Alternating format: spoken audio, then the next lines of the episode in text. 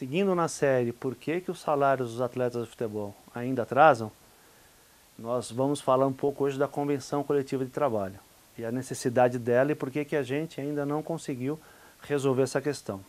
Nós já falamos a respeito do fim do passe e da Lei Pelé, tudo que ela trouxe de novidade e a, e a resistência dos clubes para se adaptarem a ela. Nós falamos da Timania, do Profut, tudo o que envolveu já. Então agora um pouquinho mais da Convenção Coletiva de Trabalho. O que é uma Convenção Coletiva de Trabalho? É um acordo entre o Sindicato de Trabalhadores e Sindicato de Patrões, no nosso caso, Sindicato de Atletas e o Sindibol, para estabelecer regras que possam facilitar a relação, para criar uma segurança na relação. E por que, que a gente não consegue fazer isso? Vamos entender. Os clubes, na verdade, e eu já falei nos outros vídeos, a gente tem uma mentalidade aqui de descumprimento. Então, o que eles nos passam, aqueles que vêm em nome deles para negociação, eles dizem assim, olha, os clubes não têm condição de suportar uma convenção coletiva de trabalho. Ora, na verdade, a gente precisa traduzir isso. Os clubes não querem assumir responsabilidade na gestão profissional, na gestão responsável que possa beneficiar o próprio clube. Olha que coisa doida.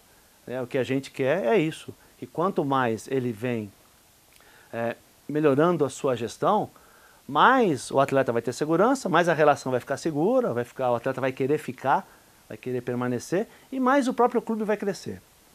Vamos trazer um pouquinho disso. Em 97 nós ajuizamos a, o primeiro dissídio, porque quando você não consegue a convenção coletiva, você vai para um processo, e esse processo chama dissídio de trabalho. Tá? Vai para o tribunal, primeiro dissídio. E nós conseguimos a aprovação de várias cláusulas. Mas naquele momento, a, a formatação, o direito processual era muito rígido com relação a isso. Então, lá no Tribunal Superior do Trabalho, no TST, eles conseguiram, exatamente por conta da forma, não do conteúdo, anular o dissídio. Pois bem, a partir daí nós começamos, e como sempre fazemos, né, a propor negociações para poder estabelecer regras eficazes para os dois lados. Num dado momento, que vocês vão entender no próximo vídeo, é, quando nós ajuizamos um outro dissídio e os clubes com medo, nós conseguimos, com esse medo, infelizmente, o medo, e não é o medo que precisa ter aí, porque há ganhos bilaterais, as duas partes ganham numa negociação, você deve saber, você é inteligente para saber que quando você negocia, você chega a um acordo, todo mundo ganhou e todo mundo cedeu um pouquinho. Os clubes com medo é, propiciaram que a gente pudesse ir um pouco mais fundo e negociar com a federação uma cláusula no regulamento da competição que, puder, que permita está em vigor ainda, a perda de pontos por atraso salarial. Mas isso é assunto para um, outro, para um outro vídeo. Pois bem, voltando. Naquele momento, nós tínhamos o compromisso do então vice-presidente da Federação Paulista de Futebol, hoje presidente, Reinaldo Carneiro Bastos, que era o presidente do Sindibol, do Sindicato dos Clubes, que esperasse um pouco mais, que aquele momento não era adequado e que nós, assim que ele assumisse a presidência da federação, como já era previsto, porque Marco Polo iria para a CBF, nós definiríamos a convenção coletiva de trabalho.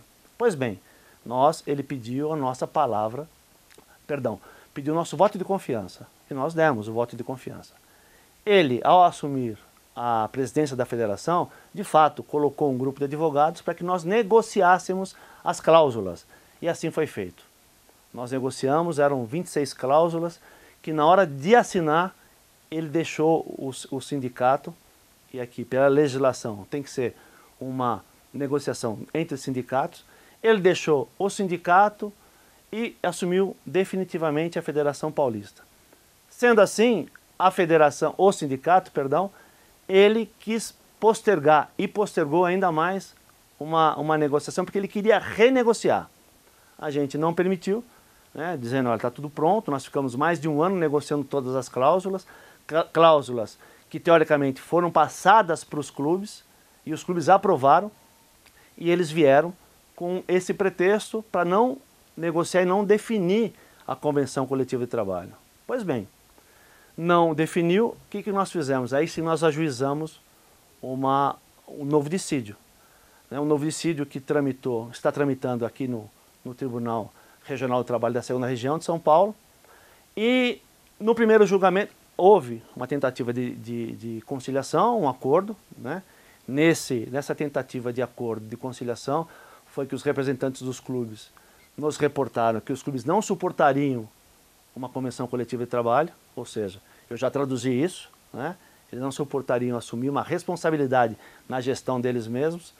E no segundo, o segundo passo foi o julgamento desse, da convenção coletiva, do dissídio coletivo. E nós, felizmente, obtivemos a vitória por 6 a 5, porque hoje houve uma mudança na Constituição que diz que para que haja um dissídio, para que ele possa ser julgado, para que ele possa ser julgado, os dois sindicatos têm que estar de acordo. Tem que ter o acordo mútuo. É lógico que você, eu, ninguém vai consentir em ser processado. Né?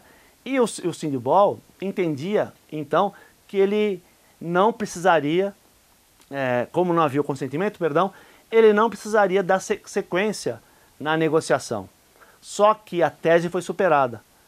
Portanto, agora, no novo julgamento que está previsto entre mar, fevereiro e março, as, todas as cláusulas vão ser julgadas. Mas as cláusulas que são julgadas são aquelas que os juízes entendem por normal. E a nossa matéria é uma matéria especial. É uma matéria que só quem convive e quem trabalha com ela entende. E só quem convive, quem trabalha com ela, sabe das necessidades dos acordos e de que forma que eles podem ser feitos.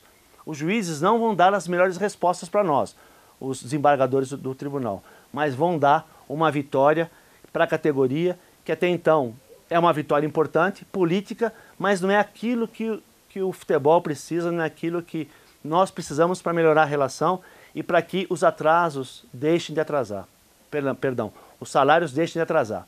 É por isso e por outras que essa falta de visão, essa falta de negociação, e vou falar mais para vocês, na Inglaterra, na Espanha, na Itália, nos centros desenvolvidos do mundo do futebol, a negociação é uma praxe. Nos Estados Unidos é uma praxe.